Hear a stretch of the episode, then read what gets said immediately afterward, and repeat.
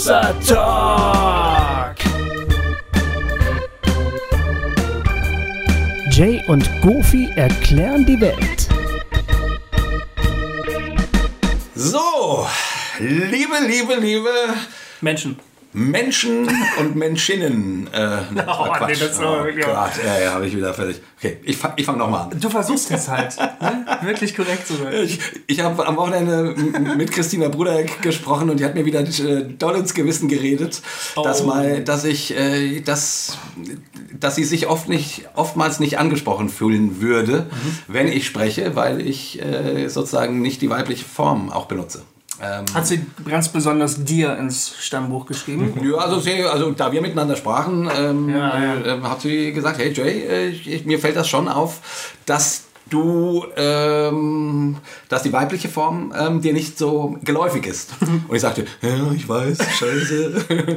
Und auf der anderen Seite denke ich dann auch immer, ah, was ist so kompliziert? Und sagt sie, ja, das weiß sie auch. Also ne, sie ist dann auch nicht moralisch oder haut einem was um die Ohren, aber es war so dieser Wunsch zu hören, äh, dass man das doch irgendwie ähm, anständig macht. Na, jetzt sind wir doch mittendrin und jetzt brauchen wir es auch nicht zu schneiden, oder? Nö, es ist halt ein gewisser Androzentrismus. Ne? Ja. Also so eine stark männliche Perspektive auf alles. Ja. Ja, ich, ich, Ich hatte mir neulich ja auch mal diesen Fauxpas geleistet, als wir über Macht geredet haben. Ja. Das ist mir selber überhaupt nicht aufgefallen. Wo ich gesagt habe, äh, ja, der behandelt dich wie die kleine Putze, die ja nur die Mülleimer ausleert. Und Ja. dann haben sich äh, Frauen beschwert und haben gesagt, das ist ja wohl gerade bei einem Macht-Talk, also Talk über Macht, das, was man gar nicht sagen möchte.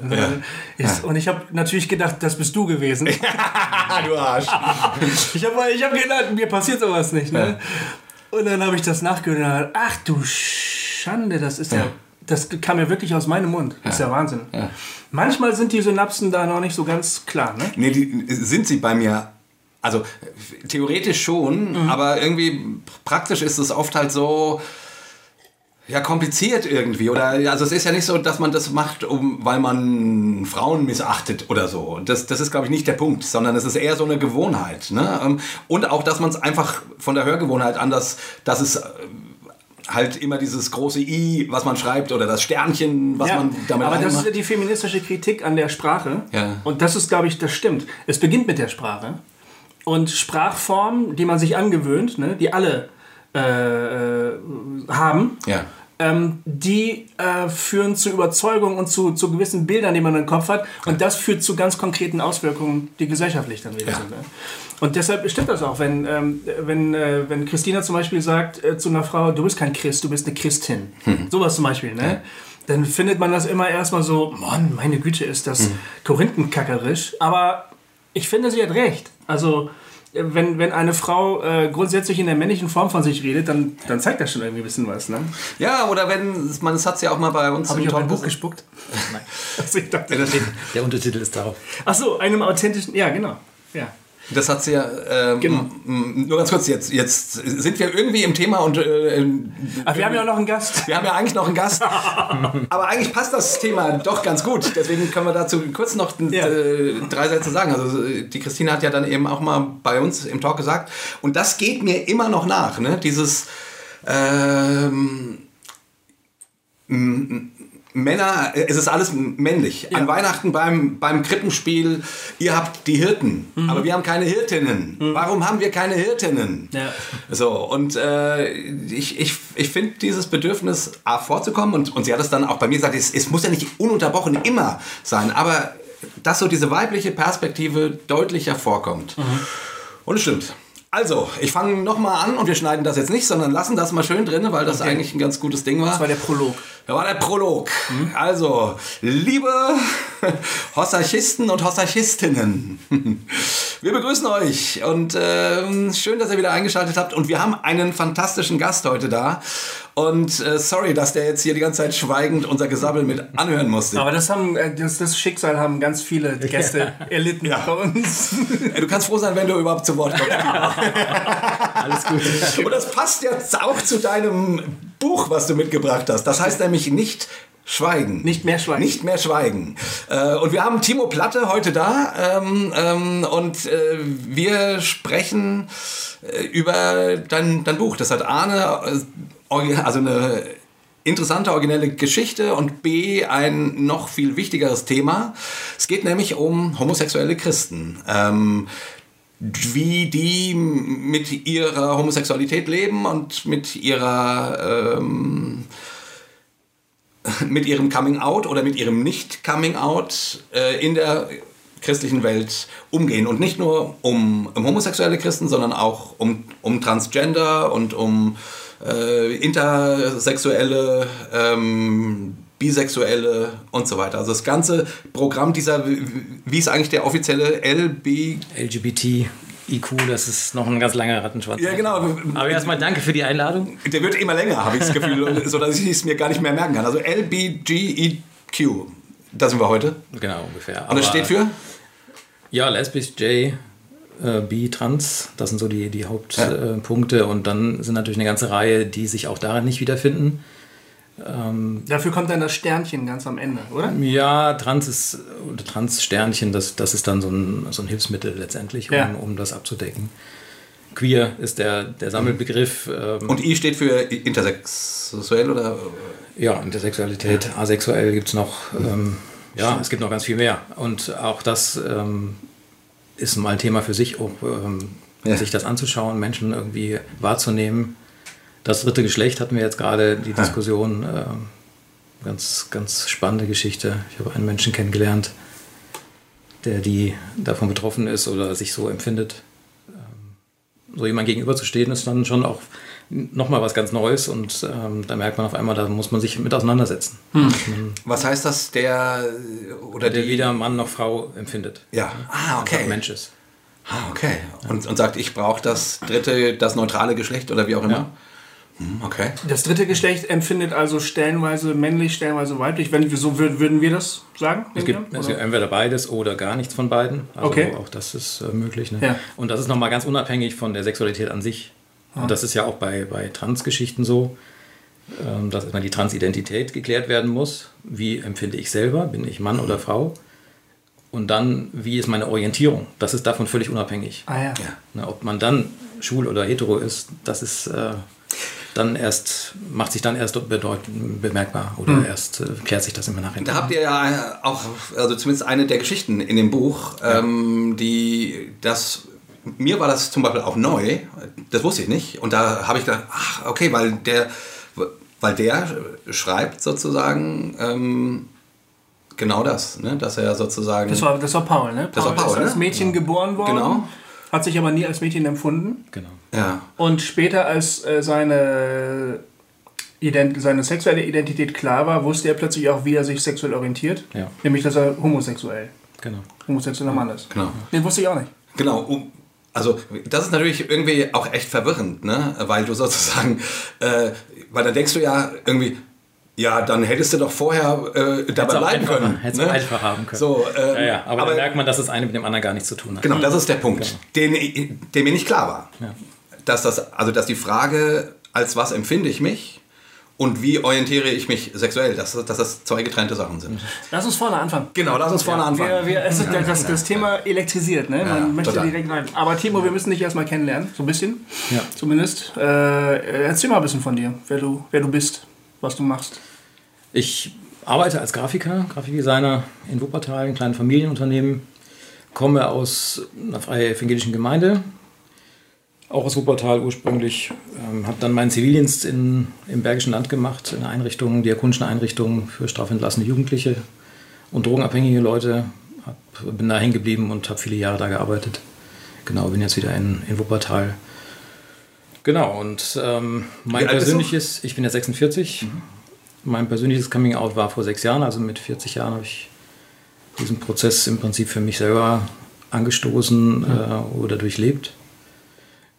Und ähm, hatte eigentlich die Jahre davor oder auch in diesem Prozess äh, selber niemanden, den ich kannte, den ich darüber irgendwie fragen konnte. In also, meiner frommen Welt, in meiner christlichen Welt. Du bist schwul.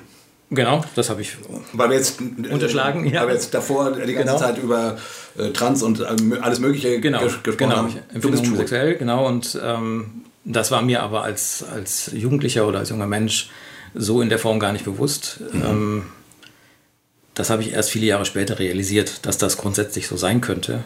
Ähm, aber halt immer abgespalten, immer ähm, mit diesem Stempel, äh, das ist nicht richtig, das ist irgendwie verkehrt, das ist pervers, das gehört sich nicht oder das passiert ganz weit draußen in der schlechten Welt, aber nicht bei uns hier.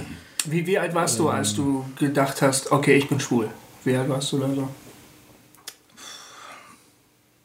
Also als, als Jugendlicher habe ich, ähm, hab ich diese Empfindungen gemerkt, aber da, das habe ich das noch nicht so definiert. Ja. Da, da war ich vielleicht Mitte 20, Anfang, Anfang 30. Ein junger Erwachsener. Ja, genau. Also da habe ich das erstmal für mich realisiert, das ist, ähm, das ist ein Teil meiner Persönlichkeit, das ist irgendwie, das gehört zu mir, das ist irgendwas so, so tickig irgendwie. Ne? Ja. Ähm, aber damit natürlich auch der Konflikt nicht so sein zu dürfen oder das gar nicht wahrhaben zu wollen oder nicht zulassen zu können oder Hat es deshalb vielleicht so lange gedauert? Genau, genau. Also ich bin natürlich groß geworden in dieser ähm, Prägung, ähm, das gehört sich nicht, das ist gegen Gottes Schöpfungsordnung und äh, die Bibel sagt da ganz klar gegen und so weiter. So bin ich groß geworden, so bin ich geprägt worden und äh, habe nie was anderes gehört. Und von daher habe ich das einfach auch übernommen und äh, das selber auch so wahrgenommen und empfunden. Äh, und das ist äh, ein innerer Konflikt, den ganz viele erleben, äh, den man erstmal überwinden muss, bevor man dann jemand anders das Thema anvertraut.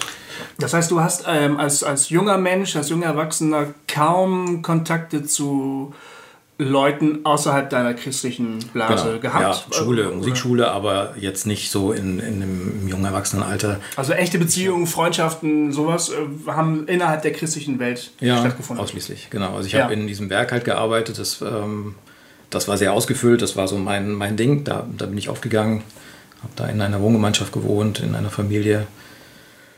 Genau, habe mich da engagiert, das war mein Lebensraum. Ähm, Aber- ich habe auch nichts vermisst. Ne? Das war ein gutes Leben. Das war jetzt nicht so, dass ich das irgendwie, Aber- äh, dass ich da ausbrechen wollte. Wie, wie kann man sich das vorstellen? Also, wenn du sagst, also Sexualität ist ja, also Sexualität ist, ist für mich relativ ständig präsent. Wenn ich eine schöne Frau sehe, habe ich, habe ich sexuelle Gedanken. Das genau, so. und das hatte ich mal, da, sind, da haben wir mal drüber gesprochen, als junger Mensch Ja. mit jemandem. Und da habe ich das erste Mal realisiert, äh, das Problem kenne ich gar nicht. Echt? Oder, oder irgendwie, das, das habe ich nicht. Das scheint bei mir anders zu sein. Und da habe ich für mich das erste Mal so realisiert, irgendwie bin ich da anders gepolt oder irgendwie anders ausgerichtet. Ne? Ja. Aber ähm, trotzdem immer noch, ähm, das ist Sünde und das, das darf nicht sein und, und so. Aber hattest du dann solche Gedanken bei Männern? Ja, klar. Ah, ja, natürlich. Also das schon. Also, also dir ist aufgefallen Also quasi im Nachhinein. hier ein schöner Mann und dann Hu und äh, irgendwie. Ja, genau. Also im Nachhinein, wenn ich über, über meine Kindheit nachdenke, dann äh, kann ich vieles erklären. Aber in dem Prozess selber war mir das gar nicht so bewusst. Ne, aber dass ich den Quellekatalog durchgeblättert habe oder an dem Reisebüro entlang geschlendert habe, bin, äh, das war. Das war immer schon so. Ne? Also Ja. ich, ich hab, bin schon immer so gewesen. Aber ich habe das nie zugelassen. Äh, geschweige denn, etwas, geschweige denn äh, jemand anders Anlass gegeben, zu denken, ich könnte so sein. Etwas, was völlig offensichtlich da ist, ist aber irgendwie gar nicht da, weil das darf nicht sein. darf nicht sein, es ist Man, verboten. du hast Genau. das komplett ausblenden können im Prinzip. Ne? Ja, ja. Das du war so, so entwickelst eine, so eine eine, irgendwie. du entwickelst eine Perfektion darin, ne? keinem irgendwie hinterher zu gucken Ja. und irgendwie jemand Anlass zu geben, äh, dass jemand Aber es- erahnen könnte. Aber es ist ja verrückt, ne? Ich weiß, äh, ich weiß ja schon, dass das eine Menge Spannungen unter Umständen mit sich bringt, wenn du als Christ heterosexuell bist und dir schöne Menschen, schöne Frauen auffallen und du sexuelle Gedanken kriegst äh, und du mit dir selber in, in einen Gewissenskonflikt bekommst. Ne? Jesus sagt ja, wer schon eine Frau nur begehrt und so weiter. All diese Verse fallen einem ein. Ähm, und das ist ja schon anstrengend, äh, also sag ich mal, aus eigener Erfahrung damit groß zu werden, in der Pubertät zu stecken und irgendwie am, also überall Brüste zu sehen, auch wenn, auch wo keine sind, ja, sag ich jetzt mal so. Aber wenn du dieses Gefühl quasi noch nicht mal haben darfst, weil wenn du einem Mann hinterher guckst und denkst, oh, ein toller Hin ne, Hintern und äh, also und dieses Gefühl schon ähm, Das musst du schon abkapseln. das musst du schon ab, abkapseln. Ja. Also, Das müssten äh, streng genommen heterosexuell konservative Christen eigentlich auch. ja. Weil sie dür- dürfen das ja gar nicht. Sie dürfen ja gar nicht diese Gedanken haben, weil sie dann schon irgendeine Ehe brechen. Ja, ja. Selbst wenn sie noch gar keine haben. Aber so. Ähm, nur bei, also wir äh, Heteros, wir sind da ein bisschen barmherziger mit uns selber, glaube ich. Oder? Ja, ja, genau. Also wir, wir sagen zwar, oh, das ist nicht gut, aber naja, ist halt so. Ja. Sagen wir. Ja, genau. Weil so sind wir ja alle, wir Menschen. genau. Aber da merkt man die Ungleichheit. wie Genau, die, diese- die Schwulchristen müssen noch. äh, wie das Thema an, angegangen wird. Genau. Ne? Also im Prinzip trennst du bei dem homosexuell empfindenden Menschen die gesamte Gefühlswelt ab. Ja. Ne? Weil du erwartest, dass er das kann. Ja. Ne? Also dass das in der Praxis gar nicht funktioniert, ist Genau. auch irgendwie klar. Aber, aber theologisch erwartest du das. Stimmt. Ne? Also du gehst nicht mit gleicherlei Maß vor, sondern äh, du, du kappst vorher schon. Also du, du darfst dich gar nicht verlieben, du darfst gar nicht in diese Richtung gehen. Ähm, als Heterosexuelle darfst du ja dann doch zumindest eine Frau irgendwie mal etwas genauer angucken Ja. äh, und dich darauf einlassen überhaupt, gedanklich, gefühlsmäßig. Und das darfst du als schwuler Mensch oder als, als lesbische Frau in einer christlichen Umgebung gar nicht zulassen. Deswegen habe ich das gesagt, ne? weil ich irgendwie, wie gesagt, diese Gedankenwelt, also, oh, da ist eine schöne Frau, ne? Äh, oh, äh, Mist, ich, ich gucke der auf die Brüste, ah, will ich nicht, darf ich nicht, aber ich, ich gucke trotzdem und äh, so, also dieses Ding, ähm, da, und eben, äh, dass man sich irgendwie mal klar macht, wenn, also, wenn das, wie man empfindet, also ich kann immer noch sagen, ja, genau was du gerade sagst, Govi, ja, das ist halt so. Männer gucken Frauen auf die Brüste. Aber ein homosexuell empfindender Christ in einer in einem konservativen Background, der kann nicht sagen, ah ja, Männer gucken Männern halt auf den Arsch oder auf den Sack oder ins Gesicht, sondern das gibt es quasi nicht. Dieses Gefühl gibt es nicht. Und das ist schon, also das finde ich irgendwie so, das finde ich so Wahnsinn, worunter, also worunter ihr äh, dazu Du leiden wuchst das sofort unter Sünde. Ne? Ja. So, so wäch- wächst du auf in, diesem, in diesem Bewusstsein. Luther hat mal dieses Zitat gesagt, dass die Vögel über deinem Kopf kreisen, kannst du nicht verhindern, aber dass sie ein Nest darauf bauen. Und das war mein stehendes Gebet. Ne? Also ich konnte das nicht verhindern, dass da Männer rumlaufen, dass ich sie sehe, aber ich durfte das nicht einnisten lassen in meiner Gedankenwelt. Ja. Ne? So in diesem ständigen Spannung lebst du. Das kenne ich aus meiner sexuellen Erziehung allerdings auch als heterosexueller Christ. Genau. Ne? Ähm, eben weil Sex eigentlich an und für sich böse ist. Es ist zwar gut zur Fortpflanzung und zur, sagen wir mal, Verschönerung der Ehe, aber so ganz genau wollen wir es gar nicht wissen. Ähm, aber wenn du damit mit Ehe und so noch gar nichts zu tun hast, dann ist Sex eigentlich böse. Genau. Diese Gedanken finden nicht statt. Und dann kenne ich das Luther-Zitat auch da. Lass die Vögel, kann man nicht verhindern, aber Wurde bei uns auch immer erwähnt. wurde, mir wurde zum Beispiel mal gesagt, ähm, ich hatte einen sehr, sehr strenggläubigen Religionslehrer, war das, glaube ich, der hat gesagt, ähm, das erste Mal schauen, da kannst du nichts dafür, das zweite Mal hinschauen, eine Sünde. Mhm, genau. Und dann äh, musste man immer gucken, oh, war das jetzt der erste Blick oder der zweite? Ja, genau. Völlig krank eigentlich. Aber egal, wir reden nicht über das Thema. Aber Ja, das, aber das ist äh, die äh, Christentum und Sexualität. Es ist kein Wunder, dass das jetzt im, im 20. Jahrhundert äh, sich die Gesellschaft äh, so sehr an diesem Thema abgearbeitet hat. Ne? Ähm, ähm, ähm, und aber wir haben darauf auch immer noch keine Antwort, finde ich. Also keine praktikable äh, oder, oder eine, wo man das Gefühl hat, oh, das ist im Gleichgewicht. Ne? Ähm, Gesamtgesellschaftlich jetzt meinst du? Oder in der ja, gesamtgesellschaftlich. Also jetzt kurz, äh, nee, ich meine jetzt äh, die, die Christen. Also die Christen als Antwort auf die Anfrage, sag mal, spinnt ihr nicht alle ein bisschen? Also wie, wie soll man denn so leben mit erster Blick ist Sünde, zweiter nicht mehr? Äh, äh, nee, andersrum. Ähm, erster Blick äh, keine Sünde, zweiter Blick schon. Ja. Ähm, ähm, ihr seid doch alle verklemmt. Und wir müssen sagen, ja, sind wir. eigentlich schon, aber ist halt so. Ist halt so, ne? Ähm, So, und ich wollte damit nur darauf hinweisen, dass das gesamte Feld der Sexualität meines Erachtens im, aus der christlichen Perspektive noch nicht wirklich so beantwortet ist, dass wir dem, wie sich die Gesellschaft an uns abgearbeitet hat, ne? mit, mit Psychologen, mit Soziologen, mit Studien, mit, äh, keine Ahnung, Fernsehprediger-Skandalen und so weiter und so fort, dass wir darauf noch überhaupt keine Antwort haben. Das macht es dir als schwulen Mann natürlich und schwulen Christen natürlich nicht leichter. Nee, Nee. überhaupt nicht. Wie, wie lebst du he- heute eigentlich? Ich bin allein, ich habe keinen Partner. Ähm, das hat sich einfach bisher noch nicht ergeben. Ähm, aber diese, dieser Wunsch oder die Sehnsucht ist natürlich da, Ja. ähm, einen Menschen zu finden, der einem entspricht, Ja. wo man sich irgendwo geborgen fühlt und wo, wo man zu Hause wird. Ja. Genau. Ich habe kurz nach meinem Coming Out einen jungen Mann kennengelernt, der war immer Moslem. Ähm, kam aus dem muslimischen Glauben. Von dem schreibst du in dem Buch. Von dem schreibe ich den ersten Satz. Und, Ja. ähm, und das war so eine Begegnung, wo wir, wir waren wie Seelenverwandt. Ne, wir, wir Ihr kamt beide aus sehr konservativen religiösen Background. Genau, natürlich aus völlig konträren Ja. äh, Hintergrund. ja, Aber dem- interessant, wie sich die Fundamentalismen gleichen, oder? Auf dem Thema kommen die auf einen Punkt, Ja. genau. Und Ja. äh, für ihn war das gar nicht möglich, äh, da weiterzugehen, weil das wäre eine Schande für seine Mutter, für seine Brüder gewesen.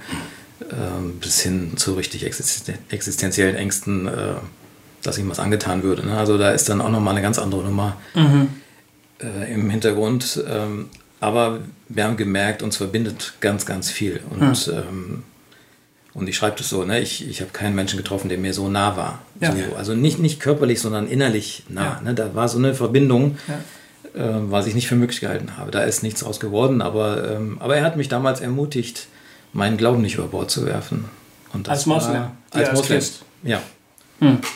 Ähm, das war so eine Phase, wo ich halt, wo mir der Kopf irgendwie völlig quer stand und ich nicht mehr wusste, was ich glauben soll und Hm. was eigentlich noch stimmt von meinem ganzen frommen Konstrukt. Äh, Und da haben wir viel auch darüber geredet. Und er, er sagte für sich so, für ihn ist sein Glaube so das Aufgeräumtsein innerlich, so das Wohnzimmer.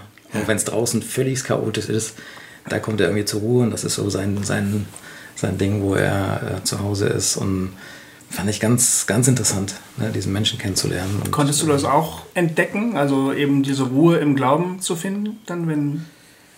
Ja, hat ein bisschen gebraucht. Aber ähm, also was ich für mich merke oder gemerkt habe, ist, die, die Verbindung nach oben ist geblieben. Die ist nicht kaputt gegangen, überhaupt nicht. Äh, sie ist sicher anders geworden oder ich, ich lebe jetzt nicht so dieses fromme Leben, wie das vielleicht äh, früher so nach außen sichtbar gewesen wäre. Aber, Ja. ähm, ähm, aber die Verbindung ist geblieben und, und äh, das Wissen, mein Vater im Himmel ist da. Ja, Und ähm, der weiß um diese ganze Geschichte, der weiß, der hat mein ganzes Leben begleitet. Also ich war ja, ich habe ihm das nie verheimlicht, ging ja gar nicht. Ne? Und, und viele Stunden des Ringens und des Gebetes und äh, der Anklage und dann auch mal wieder des Schleifenlassens oder irgendwie denken, ach scheiß drauf und so. Also da ist ja auch ein ganz langer Prozess zwischen mir und Gott irgendwie, äh, hat ja stattgefunden und irgendwie zu wissen, er ist geblieben. Ne? Und, ähm, und wenn dann Menschen so, so Sätze formulieren, äh, du kannst kein Christ sein, wenn du schwul bist, das sind dann schon Nummern, ne? wo ich dann denke, also wisst Ja. ihr eigentlich, was ihr da so raushaut ne? ähm, von, von Lebensweisheiten. Ich habe das äh, auch schon mal jemandem gesagt. Also es ist schon sehr lange her. Ähm, 18 Jahre. Aber ich erinnere mich an die Situation. Mhm. Ich auch.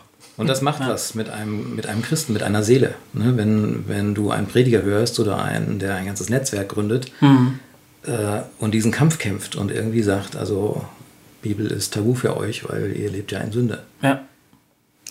Und das ist schon echt schwierig, auch ähm, damit umzugehen oder für sich selber auch einen Weg zu finden. Der Matthias schreibt zum Beispiel in dem Buch, da wo mir der christliche Glaube abgesprochen wird, muss ich das Ja Gottes zu mir hochhalten, sonst kann ich hier nicht weiterleben. Ja. Ja. Also das sind so, so Sätze, wo man merkt, ich, ich kann mich nur an diesem Gott festklammern, egal was alle anderen sagen, Mhm. weil meine Beziehung steht. Ganz kurz noch zu dir. Hast du mittlerweile eine, wieder eine christliche Gemeinschaft gefunden oder sowas? Gehst du irgendwo hin? Nee, Oder? nicht regelmäßig. ne. Ist gerade auch nicht so meine Hauptbaustelle, aber Ja. ja. es ist auch ähm, immer wie mit viel Bauchschmerzen verbunden. Also das Abendmahl zum Beispiel ist so ein Punkt, äh, was mir sehr nahe geht. Das hat mich als junger Mensch schon immer sehr erwischt. Das war für mich nie, nie Tradition, sondern das hat mich als, als Teenager schon, äh, das war für mich eine ganz existenzielle Gottesbegegnung. Ja. Das Brotbrechen, wie man das bei uns nannte. Und ähm, wenn ich heute in der Landeskirche sitze oder irgendeinem Abendmahl teilnehme, ähm, dann überfordert mich das manchmal. Ja. Wo der Schmerz hochkommt, wo ich weiß, meine Gemeinde würde das verwehren. Ja. Spätestens, wenn ich mit meinem Partner da sitzen würde. Ja. Die würden den Kelch an mir vorbeigeben. Und das sind Dinge, die, die machen was mit einem. Ne? Die, die bleiben hängen. Das sind so Narben. Also nicht das Abendmahl macht dir Probleme, sondern die, Das Wissen, dass es mir verwehrt würde. dass es dir verwehrt würde. In, in der Konstellation oder in der Umgebung, wo ich das eigentlich kennengelernt, wo ich das. Wo du eigentlich zu Hause habe. bist. Genau. Ne? Ja. Und sag noch mal, also weil da sind wir jetzt ein bisschen schnell drüber ge gegangen. Also du hast, du hast gemerkt, du dich sprechen Männer an, äh, aber das hast du abgekapselt. Das hast du quasi, also der Gedanke, ich bin schwul, ist dir lange Zeit nicht durch den Kopf ge- gegangen, weil der, weil der gar nicht vorkam quasi. Und irgendwann, irgendwann dann aber doch. Ja. Und ähm, irgendwann, Irgendwann realisierst du, das ist viel tiefer. Das ist nicht nur eine Sünde, die du tust und die dir wieder vergeben wird. Äh, irgendwann kam das Internet und dann kannst du dir so alles Mögliche angucken, was du so sehen willst. Und dann begann für mich so eine Zweigleisigkeit, ne, wo ich dachte, also, das ist Geilheit, Triebbefriedigung oder irgendwie sowas. So habe ich das versucht einzuordnen. Und immer wieder Buße getan und versucht, das irgendwie unter die Füße zu kriegen und habe gedacht, ich kann das keinem antun. Wenn ich dieses Thema aufmache, dann, dann fliegt alles auseinander. Ja. Dann verletze ich so viele Menschen um mich herum, dann breche ich aus diesem ganzen Gefüge raus, aus, aus dem, was, äh, was mich mein Leben lang auch gehalten hat und, und geprägt und getragen hat. Und da hast du Angst. ne? Das, Das- das ist einfach. Du hast also genau den Konflikt in dir selbst durchgespielt, der dir ja jetzt auch als bekennendem schwulen Christen ähm, begegnet, wenn du jetzt mit, mit Christen Kontakt hast, die sagen, nein, das ist Sünde, oder? Ja, ja. Du sagst, das ist meine Identität. Die sagen, das ist nur Geilheit. Äh, dann sei doch enthaltsam. Oder genau. man, man braucht Sex doch gar nicht. Oder keine Ahnung, was sie dann Ja, ja. sagen. Oder, oder Das ist mach's dann- dir halt irgendwie anders, aber du, du hör doch auf. Ne? Also das ist doch genau die Frage. Ist das einfach nur sexuelle Lust, die man halt hat oder nicht hat oder woll, will oder nicht will? Oder ist das eine Form, oder ist das tatsächlich meine Identität? Ähm, und wenn du mir sagst, hör auf damit, dann sagst du im Prinzip, du darfst nicht so sein, wie du bist. Ne? Ja. Das ist doch genau der Konflikt. Ja, genau. Und äh, du bist mit deiner Frau ja nicht zusammen, weil du nur Sex haben willst. Also Mhm. das ist ja ein, ein Part eurer Beziehung. Da ist doch viel mehr. Ja, stimmt. Ne? Und, und selbst wenn das nicht mehr funktionieren sollte, würdet ihr doch andere Wege finden, Ja. ne? der Begegnung und der, der Wertschätzung und der Nähe und so weiter. Man würde ringen darum, um irgendwie äh, auch sich auch auf einer, auf, einer, auf einer erotischen Ebene noch begegnen zu können. Mhm. Was weiß ich, was für Möglichkeiten es gibt. Ne? Aber das einem Schulen einfach grundsätzlich abzusprechen und zu sagen, das darf nicht sein, Mhm. ne? den, den Traum kannst du dir austräumen, das ist vorbei, ähm, weil das grundsätzlich per se unter Sünde steht, das ist halt echt, ähm, das prägt dich über viele Jahre. Ne? Und, und dann den Schritt zu machen und zu sagen, ich nehme das an und ich will das aber und ich, ich spalte das nicht mehr ab, äh, dann dahin zu kommen, das auch frei leben zu können oder irgendwie äh, damit sich auch jetzt auseinanderzusetzen, das Ja. ist auch nochmal ein Prozess. Ne? Also es geht gar nicht nur um Triebbefriedigung Nein, bei dem Thema. nicht, überhaupt nicht. Und ich glaube, das muss man wirklich mal deutlich sagen. Also natürlich gibt es Leute oder gibt es Zeiten, wo man rattig ist. Das kennt jeder. Ja, ne? das hat ja jeder. Aber, Also haben aber hier das, ist, ja auch. das ist Also- überhaupt nicht das Thema, um, Ja. um das man, um das letztendlich äh, homosexuelle Leute kämpfen. Genau. Also, ähm, und äh, diese, das wird vielleicht auch oft falsch wahrgenommen. Ne? In der Öffentlichkeit äh, sieht man eben auch oft nur die Spitzen oder irgendwie das völlig Schräge auf dem CSD, Ja. was dann irgendwie ausartet oder wo irgendwie Provokation, Karneval, alles zusammenkommt. Ja. Wo das so eine aggressive ich- Note bekommt. Ja, und wo ich denke, das hat auch seine Berechtigung. Ne? Und jeder, wenn du da mal zwischenstehst, dann merkst du, jede kleine Gruppe, die irgendwie ums, um, um Annahme kämpft. Ne? Da sind die Schulenlehrer oder die Feuerwehrleute oder was weiß ich für eine Gruppe, die irgendwo an ihrem Platz kämpft und, und irgendwie überleben will. Ja. Ähm, und natürlich sieht man auch manches, was befremdlich ist und wo man sagt, also das gehört sich irgendwie nicht in unserer heilen Welt oder in unserer frommen Welt, äh, wollen wir das nicht haben. Das könnte ich alles noch nachvollziehen. Aber wenn du mal in den äh, ökumenischen Gottesdienst in der Citykirche gehst in Köln zum CSD samstagsabends, und ich weiß nicht, wie viel da reinpassen, da sind vielleicht gefühlt 1000 Leute drin, Wow. und dann die Karnevalskapelle YMCA als Einstieg spielt und dann großer Gott, wir loben dich. Und dann eine ganze Kirche voll dieses Lied singt, dann, dann spürst du, was hier eigentlich abgeht. Ne? Und wie viel Gottes Sehnsucht und Gottes Begegnung da stattfindet. Wow. In, mitten in diesem schrägen Fest und wo jeder da reinkommen darf, so wie er ist. Ah, in der cool. Lederkutte und in dem, mit den Federn auf dem Kopf und was weiß ich, was er gerade hat. Ähm, oder letztes Jahr war gerade Woche vorher die Bundestagsentscheidung von der Ehe für alle durch. Da war so eine Dankbarkeit in diesem Gottesdienst zu spüren, ja. ne, wie ich sie selten in einer Brüdergemeinde erlebt habe. Und da denke ich, da müssen sich Leute mal reinsetzen, das mal erleben.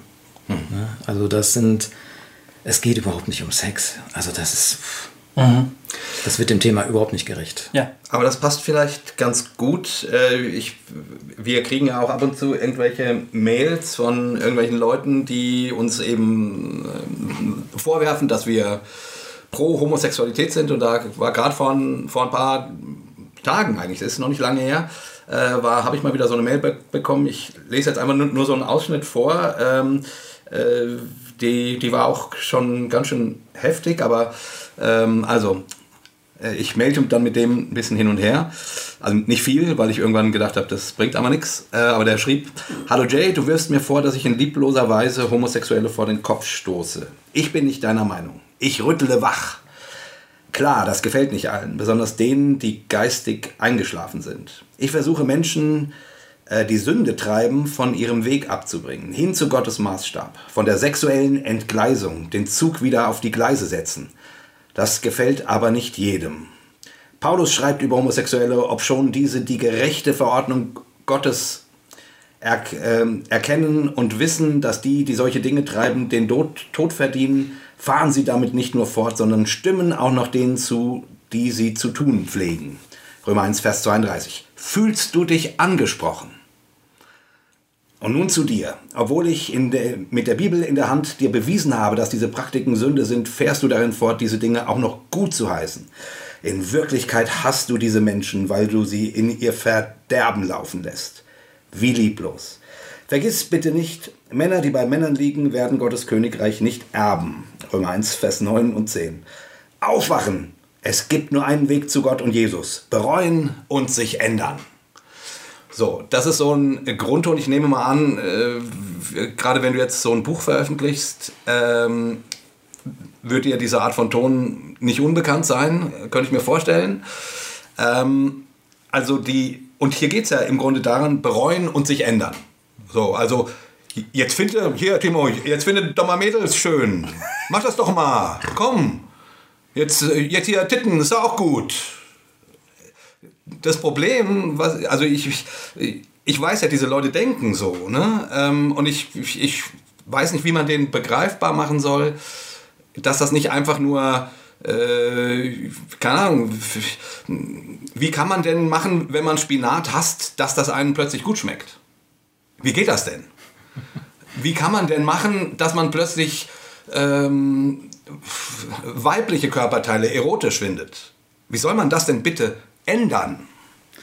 Das kommt in dem Buch ja auch zu Genüge vor. Leute, die diese Therapien über Jahre hinter sich haben, Ja. ähm, sich intensiv immer wieder gefragt haben, wo ist der Knackpunkt, wo muss ich ansetzen. Kannst du so eine Therapie mal ganz kurz umreißen, wie die, wie die abläuft? Hast du sowas auch gemacht? Ich habe selber nicht gemacht. Nee, das war für mich dann nach meinem Coming Out auch relativ schnell klar, das ist nicht, ähm, das funktioniert nicht. Für dich hing mich- quasi mit deinem Coming Out auch, die, auch relativ schnell die Frage zusammen, okay, ich bin schwul, jetzt muss ich irgendwie mit Gott damit klarkommen. Oder ja, wie? natürlich war schon der Ansatz da, ähm, wir kriegen das wieder hin und das, das wird schon alles wieder gut werden und wir beten jetzt mal dafür. Und Ja. so, ne? Also solche Sprüche kamen dann auch. Wo ich dann aber auch sagte, was ist denn, wenn das jetzt so bleibt? Ne? Wenn das so ist, wenn ich mich einfach damit auch arrangieren muss oder also ich kenne keinen, der für sich entdeckt, dass er schwul ist und auf einmal Luftsprünge macht und sagt, ach super.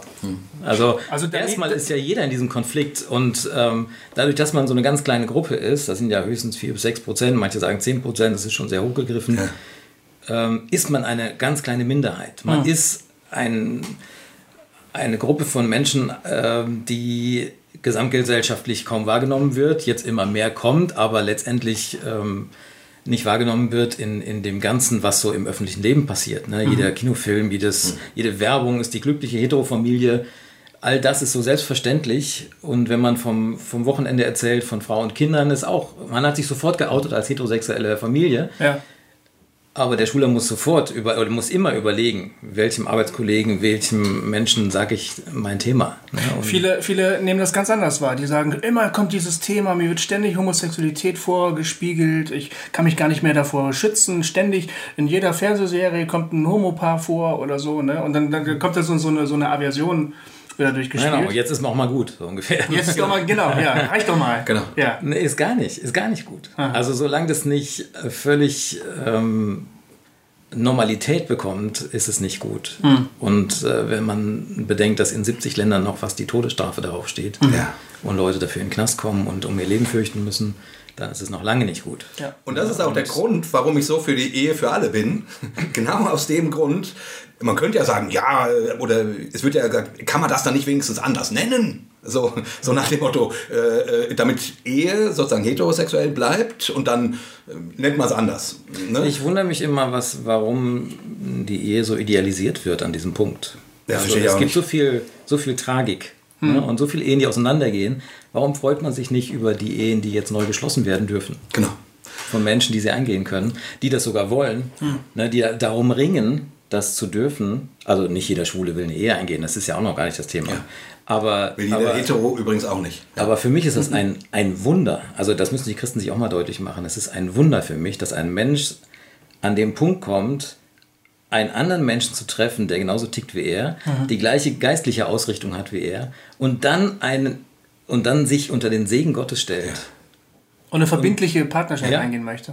Ne? Und das ist das ist irgendwie ein ist- Zufallsprodukt, das funktioniert eigentlich nur, wenn, wenn Gott das schenkt. Ne? Das und, ist aus und wenn dann die Tür zugeschlagen wird, weil sie sagen, hier, hier kann das nicht stattfinden, ihr gehört nicht hier rein, bla bla bla.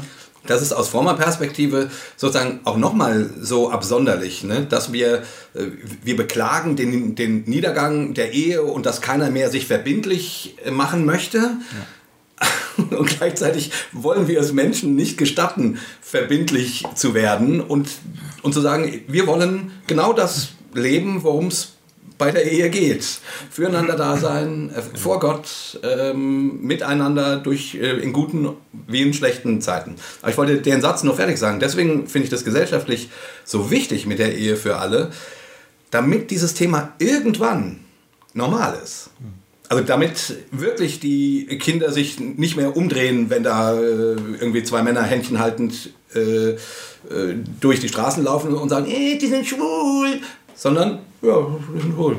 So. Und dafür brauchst du Ja, nicht nur, natürlich nicht nur normal wird, sondern dass es auch wirklich äh, ungefährlich wird. Ne? Also das, Ja, das- ist ja auch selbst in Deutschland ähm, nicht, nicht ungefährlich. Ne? Je nachdem, in welchem Stadtteil du bist, selbst in Köln oder Berlin, Hm. äh, überlegst du dir das dreimal, ne? ob du das zeigst. Und so selbstverständlich an der Bushaltestelle zu stehen, Händchen haltend, wie das jedes heterosexuelle Paar tut, oder im Schwimmbad irgendwie kuschelnd im Whirlpool zu sitzen, da wirst du als Schwuler aber schief angeguckt. Ja, und das gehört sich hier aber nicht. Und die sind auch Kinder. Ich denke, was haben die Kinder damit zu tun? Ja. Ja. Ja, die Kinder kommen damit am besten klar. Ja. Also, die haben ja auch kein Problem damit, wenn wir Erwachsene nicht irgendwie so verkorkst werden in dieser ganzen Wahrnehmung. Ne? Wir, wir waren vorhin bei dem, äh, ja, änder dich doch halt einfach, ne? Ja. Und da habe ich die, äh, diese, wie heißt das, reparativen Therapien angesprochen? Also diese Therapien, die auf Veränderungen setzen. Im Prinzip äh, will man versuchen, äh, einen Ursprung zu finden. Ne? Wo ist der Knackpunkt? Wo setzt man an? Wo kommt es her? Immer diese Frage, wo kommt es her? Das finde ich eine ganz gefährliche Frage, ehrlich gesagt.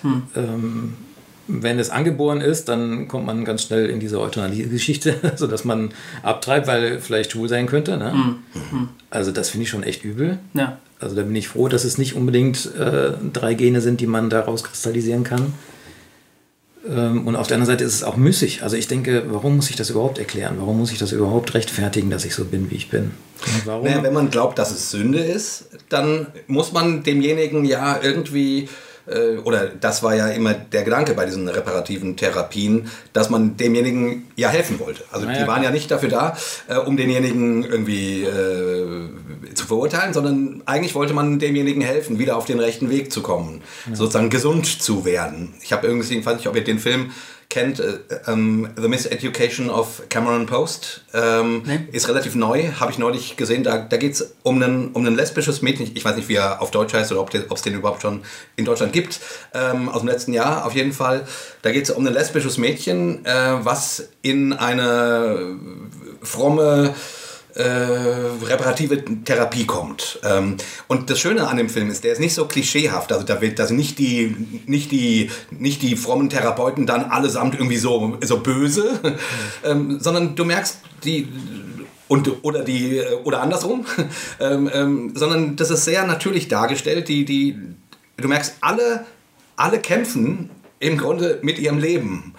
Und du merkst, wie, wie diese ähm, Homosexuellen dann wirklich auch versuchen, die Angebote anzunehmen und sagen, ja, ich will das ja, ich, ich will das loswerden, aber ich werde es nicht los. Und, und, und, und wie so dieser ganze Konflikt und wie die Therapeuten es es auch gut meinen. Mhm. Ne? Also die sind nicht irgendwie konservative Arschlöcher, die da ja. irgendwie, und du musst das loswerden, sondern die, die, die kämpfen selber an Stellen in ihrem Leben. Ja, die wollen so. helfen. Die wollen helfen. Die wollen natürlich. eine Umkehr ermöglichen. Die ja. gehen davon aus, dass es Sünde ist. Ja. Wenn es äh, Sünde ist, muss es eine Umkehr geben. Genau. Dann muss es auch eine Form der Heilung geben, ja. äh, weil sonst wäre das ja unfair.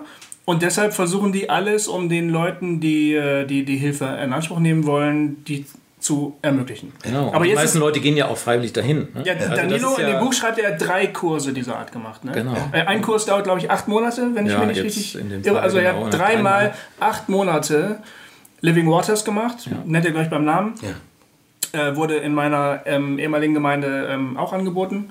Äh, weiß ich immer, oh, heute ist wieder Living Waters, ah ja, der, der und der macht das super, helft den Geschwistern. Ne? So, äh, Danilo hat es dreimal durchgespielt und hat dann am Ende gesagt, das funktioniert bei mir nicht und hier stimmt was nicht. Ja. Aber die Leute, die die Kurse anbieten, sind nicht an und für sich Arschlöcher, die ihm das Leben zur Hölle machen wollten. Nee, aber es wird auch nicht, ähm, nicht wirklich kommuniziert. Ne? Also eigentlich suchst du ja Leute, die es dann mal geschafft haben. Oder ja. mal irgendwie, würdest dir ja wünschen, mal mit jemandem zu reden. Oder mal irgendwie so die, die Beispiele zu treffen. Ne? Also wo du dir sagst, also ich habe das jetzt hinter mir und ich bin jetzt wirklich durch mit dem Thema. Ich hab's durch, ja. Nee, du, du findest niemanden. Ne? Keiner begegnet dir und nach außen wird das aber so kommuniziert. Genau. Ne? Es gibt Heilung, es gibt Veränderungen und ja. Jesus kann doch und so weiter. Es wird immer auch diese fromme Komponente mit da reingenommen und das ist eine ganz schwierige Geschichte, finde ich. Hm. Ne? Dass man im Prinzip auch diesen, diesen, diesen geistlichen Anspruch daran setzt. Du hast nicht genug geglaubt und es liegt letztendlich an dir, an deinem genau. Disziplin und so weiter. Und was übrig bleibt, kann eigentlich nur in der Depression landen. Hm. Ne? Hm. Und hier schreibt ein, ein Pastor, der der am Ende wirklich vor dem Fenster steht und fast rausgesprungen wäre. Der, der hat gesagt, also ich, ich werde wahnsinnig daran. Ne? Ich glaube das nicht mehr, was ich hier predige. Mhm. Und, ähm, und da glaube ich, ist, da ist ein ganz, äh, ähm, da ist auch Verantwortung, ne? also auch, auch der christlichen Welt. Wenn sie Leute da hinschicken oder irgendwie auch diese Erwartung überhaupt haben, ähm, seid ihr euch dessen bewusst, was ihr da erwartet und mhm. was ihr da für einen Druck erzeugt in einem Menschen, was ihm aber nicht möglich ist. Ne, natürlich kann man in eine heterosexuelle Beziehung wechseln, wenn die Frau das mitmacht und irgendwie darin leben und sogar Kinder zeugen. Das ist nicht das Problem. Mhm. Ne, aber das, das heißt ja nicht, dass der Mensch jetzt wegen, deswegen anders tickt. Mhm. Natürlich kann man mit Disziplin eine ganze Menge erreichen. Aber ist das Leben? Mhm. Ne, mich irgendwie in Disziplin einstielen und nicht nach rechts und links gucken? Also wie viele Jahre sind dadurch an Lebenskraft verflossen, mhm. wo man sich nur um dieses Thema dreht und nur noch in diesem Krampf, in diesem Kampf mit sich selber, gegen sich selber arbeitet ne? und, und am Ende stellt, feststellt, also ich bleibe schwul. Ja. Das hat sich nicht geändert. Ja. Also im Bild gesprochen, man kann sich eine ganze Weile einreden, dass man Spinat doch mag. und man kann das sogar ja, in sich reinstopfen. gesund sein oder was weiß ich so. Ne? Ja, Aber, äh, man kann das in sich reinstopfen, obwohl es einem nicht schmeckt und immer wieder sagen, doch, das schmeckt mir super, das schmeckt mir super. Ähm, nur, und da, und da hinkt der Vergleich vielleicht, weil, keine Ahnung, Gewöhnung bei, an sowas wie Essen dann irgendwann vielleicht doch tatsächlich irgendwie. Ja, weil, äh, es, weil es eben viel, viel mehr ist als genau. Bedürfnisbefriedigung. Es geht nicht darum, einen Hunger zu stillen Richtig. oder ein Bedürfnis zu stillen. Es geht um die Frage, wer bin ich? Ja. Und äh, wo führt es mich hin, wenn ich mein Leben lang damit zubringe, äh, als jemand anders zu scheinen, der ich in Wirklichkeit bin. Ja. ja? Und da hat das Buch ähm, Nicht mehr schweigen wahnsinnig also schreckliche Geschichten zu bieten, wo Leute schreiben, ähm, ich bin nicht nur einfach unglücklich geworden, sondern mein Körper hat angefangen zu streiken. Ja.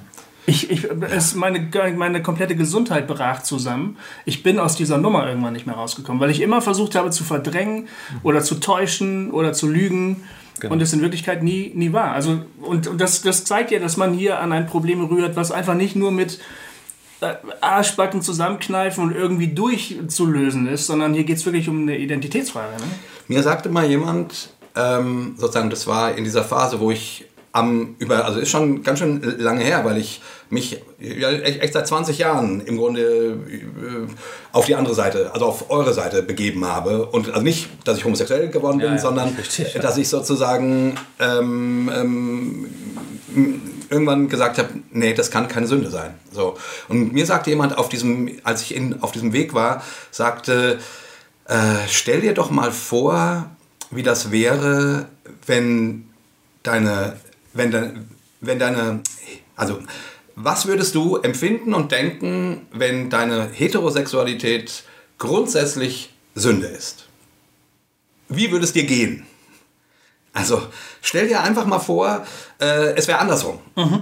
Homosexualität wäre das Richtige, wäre das von Gott geschaffene und Heterosexualität ist es nicht, sondern ist immer Sünde. So, spiel das mal durch. Geh mal deinen Tag durch, wie du dann leben müsstest. Und da, da wurde mir schlecht Ja, das, ja. weil ich, weil ich, weil ich mich, ja, weil, weil Sexualität ja sowas, und zwar eben nicht nur das Bedürfnis, also Geilheit, Rattigkeit oder so, sondern das ist ja, das ist Teil von mir, von dem, wer ich denke, wer ich bin, wie, wo ich mich hingezogen fühle. Die ist auch ständig da irgendwie. Also, äh, letztendlich ist sie ja auch Gott gegeben und Ja, ja. Äh, auch mit einem guten Grund. Genau. Ja, also das ist ja auch ein, ein schöner Teil des Lebens. Auch, auch die Sexualität und gerade die Gemeinschaft, der Mensch sei nicht allein. Und diese ganzen Dinge, wir sind auf Gemeinschaft angelegt. Ja. Ja, und wenn du das einem Menschen aber von Grund auf nimmst, weil das unter Strafe steht, dann kannst du nur vereinsamen, dann kannst du nur irgendwie abkapseln und versuchen, den das Maul zu halten. Ne? Ja. Und irgendwie zu ducken oder auszubrechen. Ne? Und solche Leute gibt es eben auch, die dann irgendwie sagen, ich lasse die ganze fromme Scheiße hinter mir, ich habe damit nichts mehr zu tun. Ähm, auch für solche Leute ist das Buch interessant.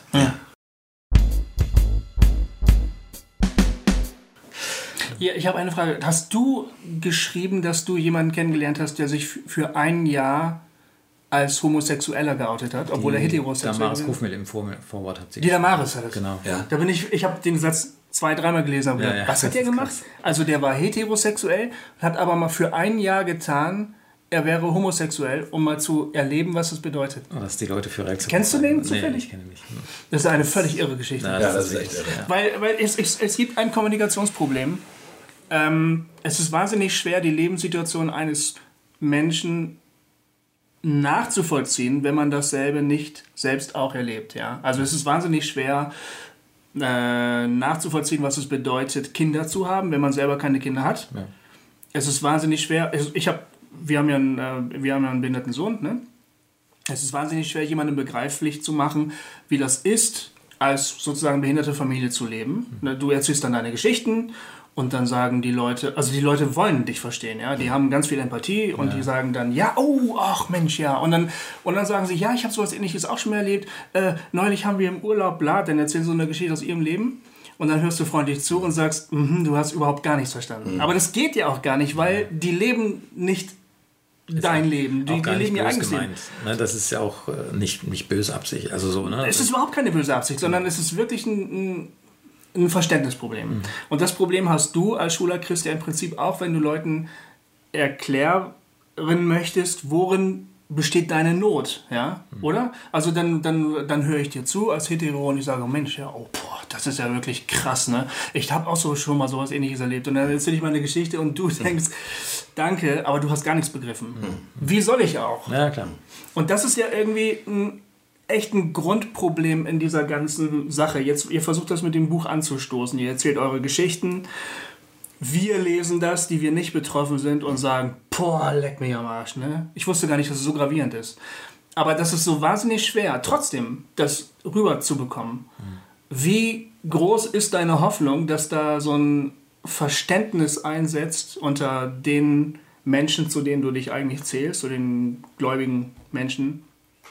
Okay. Ja, ich meine, die Intention des Buches liegt auf verschiedenen Ebenen. Also natürlich ähm, möchte ich gerne Menschen, die niemanden kennen oder zumindest meinen, sie würden niemanden kennen, äh, mal einfach Geschichten nahebringen und sagen, hier, die sind aber mitten unter euch und äh, das sind keine irgendwie Unmenschen. Ähm, aber dann ist natürlich auch die Zielgruppe von Leuten, die selbst wie ich betroffen sind und mitten darunter leben und sich nicht trauen oder nicht können oder nicht oder Angst haben. Und zu merken, ich bin nicht allein mit diesem bin nicht Problem. allein. Also du kannst in einer frommen Gemeinde groß werden und denkst, du tickst auf dieser Welt, nur ich ticke ja. so. Ja, ja, Ich alleine habe dieses Problem. Niemand anders. genau. Ne? So, so wirst du groß und da so begegnest du immer wieder Leuten, Mhm. die auf einmal entdecken, boah, da gibt es ja noch mehr. Mhm. Ich bin ja nicht allein damit. Und ich glaube, das ist auch ein ganz großer Punkt dieses Buches. Einfach auch, auch Mut zu machen und zu sagen, hey, du bist nicht allein. Ne? Das ist Und eine typische Hossa-Talk-Hörerinnen-Reaktion. Ja. Ich bin ja gar nicht allein, ne? oder? Also Ja, ja. das ist ganz oft so. Und das geht ja, genau, das geht in ganz vielen Lebensbereichen so. Hm. Ne, Also, dass man sich erstmal alleine fühlt mit irgendeinem Problem. Und wenn dann jemand kommt, der einfach zuhört und sagt, ich habe genau das erlebt, Hm. dann, dann ist schon ganz viel geholfen. Ja. Ne? Und, Oder noch besser, ich bin genauso. ja. Also ich, ich bin, ähm, ich habe, ähm, ich, ich, ich bin dein Bruder, ich bin deine Schwester. Wir gehören zusammen. ja, genau. Ja. Also das war ja, als ich Zwischenraum kennenlernte. Also nach meinem Coming Out habe ich so zwei, drei Jahre irgendwie rumgeirrt. Ne? Hab gedacht, also wo gehöre ich hin? Die schwule Szene, Das ist eine lange Zeit. die christliche So, Welt Ja. und die trafen sich nicht. Die waren einfach so weit auseinander. Die, ich hing völlig zwischen den Stühlen. Ne? Und dann habe ich über einen Kumpel, der meine Geschichte hört und dann sagte, ah, da gibt so eine, so eine fromme Gruppe irgendwie. Ne? Die heißen deshalb auch so, oder? Und die heißen Zwischenraum. deswegen Zwischenraum, weil sie genau diesen Zwischenraum ausfüllen wollen. Ne? Sie wollen keine Gemeinde ersetzen, Ja. sondern einfach diesen Ort schaffen, diesen Raum schaffen, wo man angstfrei über dieses Thema reden kann. Und eben über beide Themen, über Frommsein und über Schwulsein oder Homosexualität oder Transidentität. Denn auch, auch das Frommsein ist eben in der schwulen Szene nicht besonders präsent. Ne? Und da denken die Leute, oh, lass mich damit in Ruhe. Viele. Ne? Und da denke ich, auch da kann man vom Pferd fallen oder da kann man auch sagen, ähm, da sind die Gräben auf beiden Seiten ganz tief. Ne? Und, ähm, und ich glaube, es ist ganz wichtig, dass man, dass man sich mit beidem ganz ehrlich mal auseinandersetzen kann, ohne Angst zu haben, verurteilt zu werden. Ja. Ne? Und zu sagen, ich, ich bin aber Christ und ich bleibe das auch. Und das gehört genauso zu meinem Leben. Und genauso selbstverständlich auch davon zu reden, von seinem Glauben zu reden und von, von seiner Beziehung zu Gott zu reden ähm, und damit auch nicht verstecken zu müssen, auch nicht so ein peinliches Thema draus zu machen, habe ich auch jetzt erst kennengelernt. Ja, Also früher ist man ja auch oft so ein bisschen gehemmt, wenn man als frommer Christ so groß wird, was hat man schon zu bieten, so ungefähr. Und äh, nee, einfach auch, auch selbstverständlich damit umzugehen und zu sagen, ja, das gehört genauso zu meinem Leben, wie auch das Schwulsein zu meinem Leben gehört. Ne? Ja. Und, ähm, und dann in einer Gruppe von Leuten sich wiederzufinden, zusammen wie den Nestaluden-Lieder zu singen oder diese ganzen alten Schlager und auf einmal merkst du, die haben eine ganz neue Bedeutung für mich. Auf einmal, auf einmal stimmt das. Auf einmal trifft das genau auf mein Leben zu. Das funktioniert. Ja. Also du kannst in die alten Formen stellenweise zurückgehen, mit denen du so eigentlich auch schlimme Erfahrungen gemacht hast und plötzlich die sozusagen neu für dich entdecken. Geht Ja, das? ja. Wow. Also nicht in allem, aber in äh, viele Dinge, die, die mir einfach gut tun, wo ich, wo ich merke, dass das gehört auch zu meiner Persönlichkeit oder zu meinem, zu meiner ganzen, zu meinem Leben einfach dazu. Ja, und, und auch meine Spiritualität oder wie man es auch immer ausdrücken will, äh, zeigt sich vielleicht heute anders als, als vor 20 Jahren, aber, ähm, aber wie ich eben sagte, also die Verbindung nach oben ist geblieben. Und wenn man dann in der, in der Gruppe von Menschen das auch leben kann, äh, die einen vollkommen annimmt, äh, das hat mich am Anfang fast überfordert. Na, Also da habe ich gedacht, das, das darf gar nicht wahr sein. Ne? Da habe ich nie, das habe ich nie für möglich gehalten. Ja. Und eigentlich sollte Gemeinde so ein Ort sein. Eigentlich müsste das ein Ort sein, wo man sein darf. Und jetzt, also dein Buch ist ja kein theologisches Buch. Ne? Man könnte jetzt ja denken, ja, jetzt keine Ahnung, ihr erklärt die, die sechs einschlägigen Bibelstellen darin. Meine, da gibt es ja andere Bücher vielleicht. Aber du hast dich ja ganz bewusst dazu entschieden, keine theologische Antwort auf die konservative äh, Auslegungstradition zu schreiben, sondern Ja, ist jetzt nicht Hauptthema. Ne? Das kommt auch drin vor. Ähm, verschiedene Ansätze oder auch mal in dem Kontext äh, der Geschichten, aber das ist jetzt nicht das Anliegen. Genau, also das, genau. das ist nicht, also wenn man theologische Antworten sucht, ist, also ist, ist ein Buch nicht falsch, aber es ist sozusagen, darum dreht sich es nicht primär, sondern es geht um Lebensgeschichten. Ja. um Männer und Frauen und Transsexuelle und, und, und, und, wie auch immer, die berichten, wie sie auf ihrem langen Weg äh, als Christ mit ihrer Sexualität umgegangen sind, umgegangen worden, wurden und gelernt haben. Äh, also auf jeden Fall dieser Punkt, Gott sagt, Gott spricht mir zu, du bist okay. Der steht bei den meisten Geschichten dann irgendwie, das ist der wichtigste Punkt, habe ich so das Gefühl gehabt. Und ich habe auch gedacht, ja, wow, ich, wie gesagt, ich bin seit 20 Jahren, kenne ich Menschen wie dich, und, und zwar zuhauf. Also ähm, kenne ich äh, und ich also ich kenne diese Geschichte vom direkten Gegenüber und ich habe immer gedacht, oh Mann, ey, also wenn ich dann so mit so Hardlinern diskutiere und dann geht es immer nur um theologisches Ping-Pong. Aber hier steht das und das. Und ja, aber damit könnte doch, und äh, weißt du, und man schießt immer nur Bibelstellen hin und her. Und ich habe immer gedacht, äh, sprich doch mal mit einem, wenigstens einem oder einer der Betroffenen. Hör doch mal diese ganzen Geschichten, die ich so oft gehört habe. Und deswegen bin ich total dankbar für dein Buch, weil du, äh, weil hier geht es eben nicht um, um, um Ping-Pong, mhm. sondern hier geht es um reale Geschichten, um reale Menschen. Ja, und es geht auch bei dem Thema nicht um Theologie. Also das, das trifft die Ebene gar nicht, auf der, ich, ähm, auf der ich mich da wiederfinde. Die Bibel sagt nichts über Homosexualität. Also jetzt mal ganz krass so gesagt, das, da steht einfach nichts darüber. Führ das mal ein bisschen aus, weil jetzt ja. gibt es ungefähr 10% unserer ja, Hörer. Weiß. Also die, das ist die eine sagen, steile Vorlage. Doch gar nicht. Ja, genau. Aber ähm, auch Leute, die mich fragen, hast du jetzt die Bibel über Bord geworfen? Nee, habe ich nicht. Mhm. Lies sie nochmal. Und dann lies mal, was da steht und auch, was da nicht steht. Und was liest du immer nur mit deiner evangelikalen Brille oder mit der Prägung, die du halt mitbringst? Sodom und Gomorra, das ist kein, kein schwules Thema. Mhm. Das passt überhaupt nicht. Also, wie kann man so eine Geschichte heranzerren, ähm, wo der Lot auch noch seine Töchter rausschickt, also da denke ich, in jeder schwulen Disco wären die besser aufgehoben. also, die, die, hätten denen gar nichts getan, wenn die schwul gewesen wären. hätten die wohl nichts mit denen anfangen können. Genauso wie im, im Richter die Geschichte, ne, wo dann die Frau vergewaltigt und zu Tode geprügelt wird. Ja. Also das kann man doch nicht mit Homosexualität in Verbindung bringen. Ja. Das sind doch völlig bizarre Geschichten. Natürlich verurteilt die Gott und natürlich bin ich da voll bei. Ne? Und im, im Neuen Testament über irgendwelche Gott äh, entfernten irgendwie Lästerer, die Gott da hingegeben hat, ja, dann erzähl das mal einem Zwölfjährigen, der gerade seine Sexualität entdeckt. Mhm. Der, der findet sich darin nicht wieder. Das ist einfach auch kein, kein Vers, den du dem um die Ohren hauen kannst. Mhm. Das wird dem nicht gerecht, weder seelsorgerlich noch theologisch. Ne? Und da muss man doch mal auch, auch ehrlich zu sich selber sein und sagen, also die Bibel sagt da nun mal nichts zu, zu gleichgeschlechtlicher Liebe. Mhm. Sie erwähnt es nicht. Und in ihrem Kontext auch verständlich, weil das gar nicht möglich war und weil es irgendwie in diesem ganzen patriarchalischen System einfach nicht zu, zugelassen war. Aber es gab es schon immer. Ja. Ne? Und wenn du die Geschichtsschreibung es gab schon immer dieses Phänomen. Es gab immer Auswüchse und es gab immer völlig bekloppte Leute, die irgendwas gelebt haben. Ne? Aber, aber darum geht es doch gar nicht.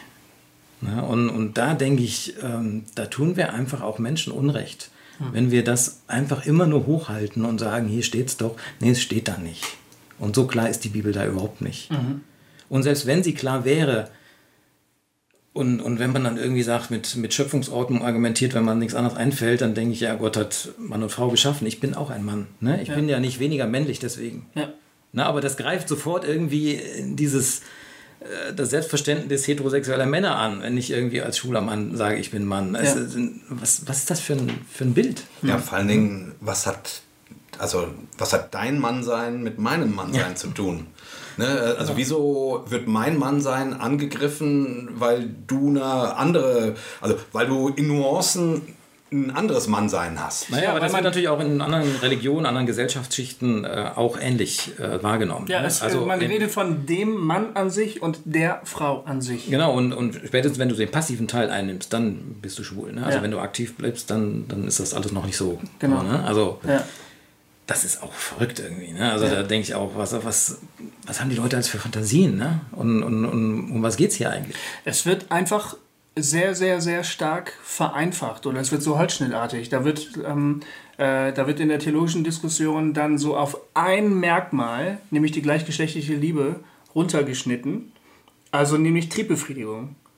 Ähm, und ist, und der, der ganze Komplex Identität, Selbstwahrnehmung, Männlichkeit, Weiblichkeit, Geschlechtlichkeit, der wird komplett ausgeblendet. Es wird ein einziges Merkmal herausgegriffen, der dann auch in diesen Bibelversen auftaucht und dann wird scharf geschossen. Dann wird behauptet, es würde da stehen, explizit so, wörtlich, das meint das, also bitte, so wie dieser E-Mail-Schreiber da, Gott sei Dank habe ich die nicht gelesen.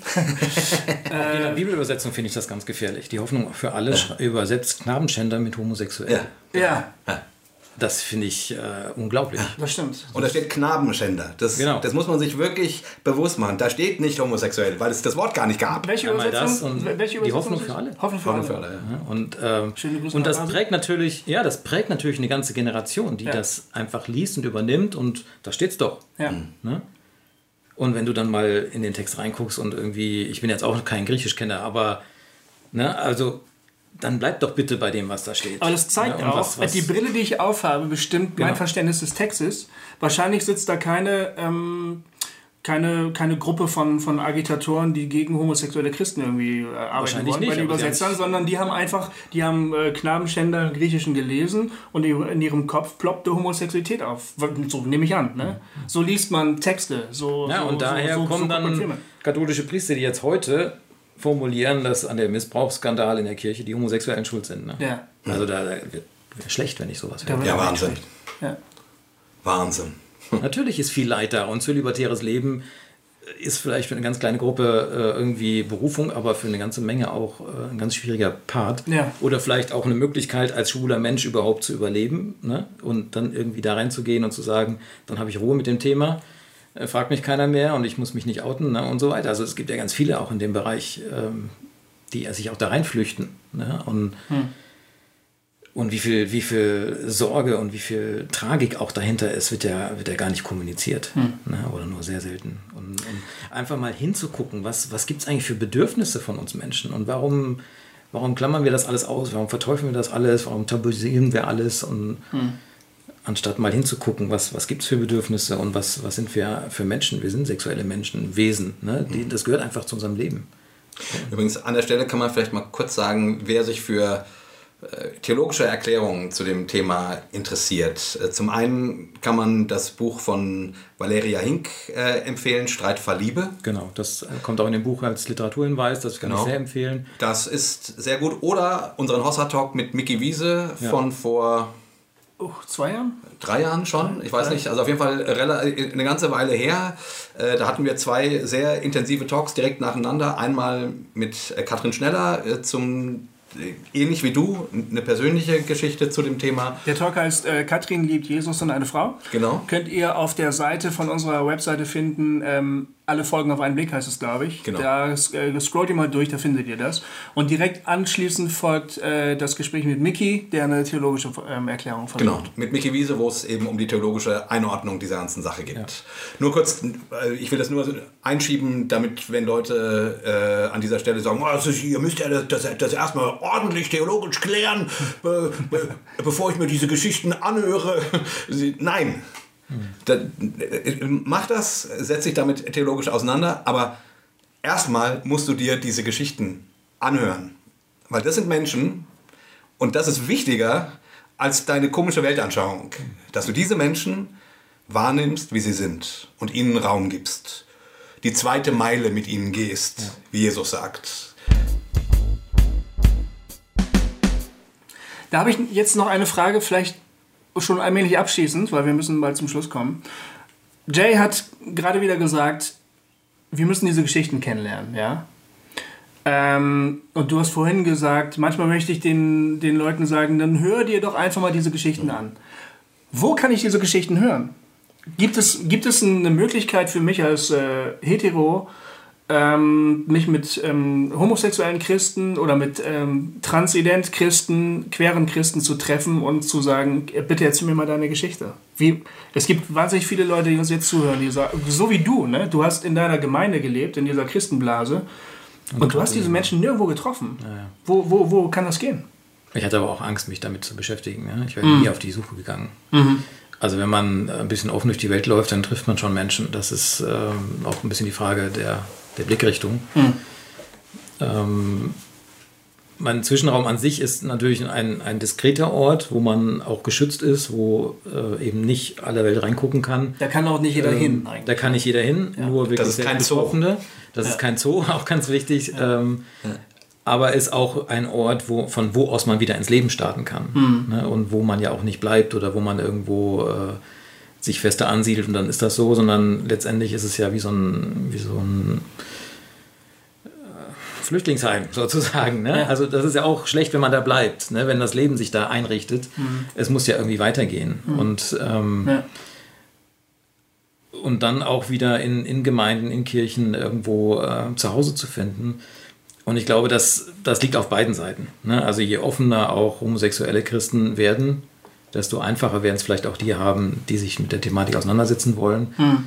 Äh, auf beiden Seiten sind Ängste, sind äh, Vorsichtsmaßnahmen und so. Ne? Und man, man scheut natürlich und man überlegt sich das dreimal, ob man das von sich erzählt. Ähm, ja, also mit dem Buch wollen wir, äh, wollen wir Lesungen anbieten oder haben wir auch schon einige Termine auf der Webseite nicht mehr schweigen.de. Wer, wer liest? Ähm, das ist ganz unterschiedlich. Also ich habe jetzt die ersten Lesungen erstmal organisiert, ähm, aber auch gucke ich, dass andere Mitautoren, Autorinnen dazukommen.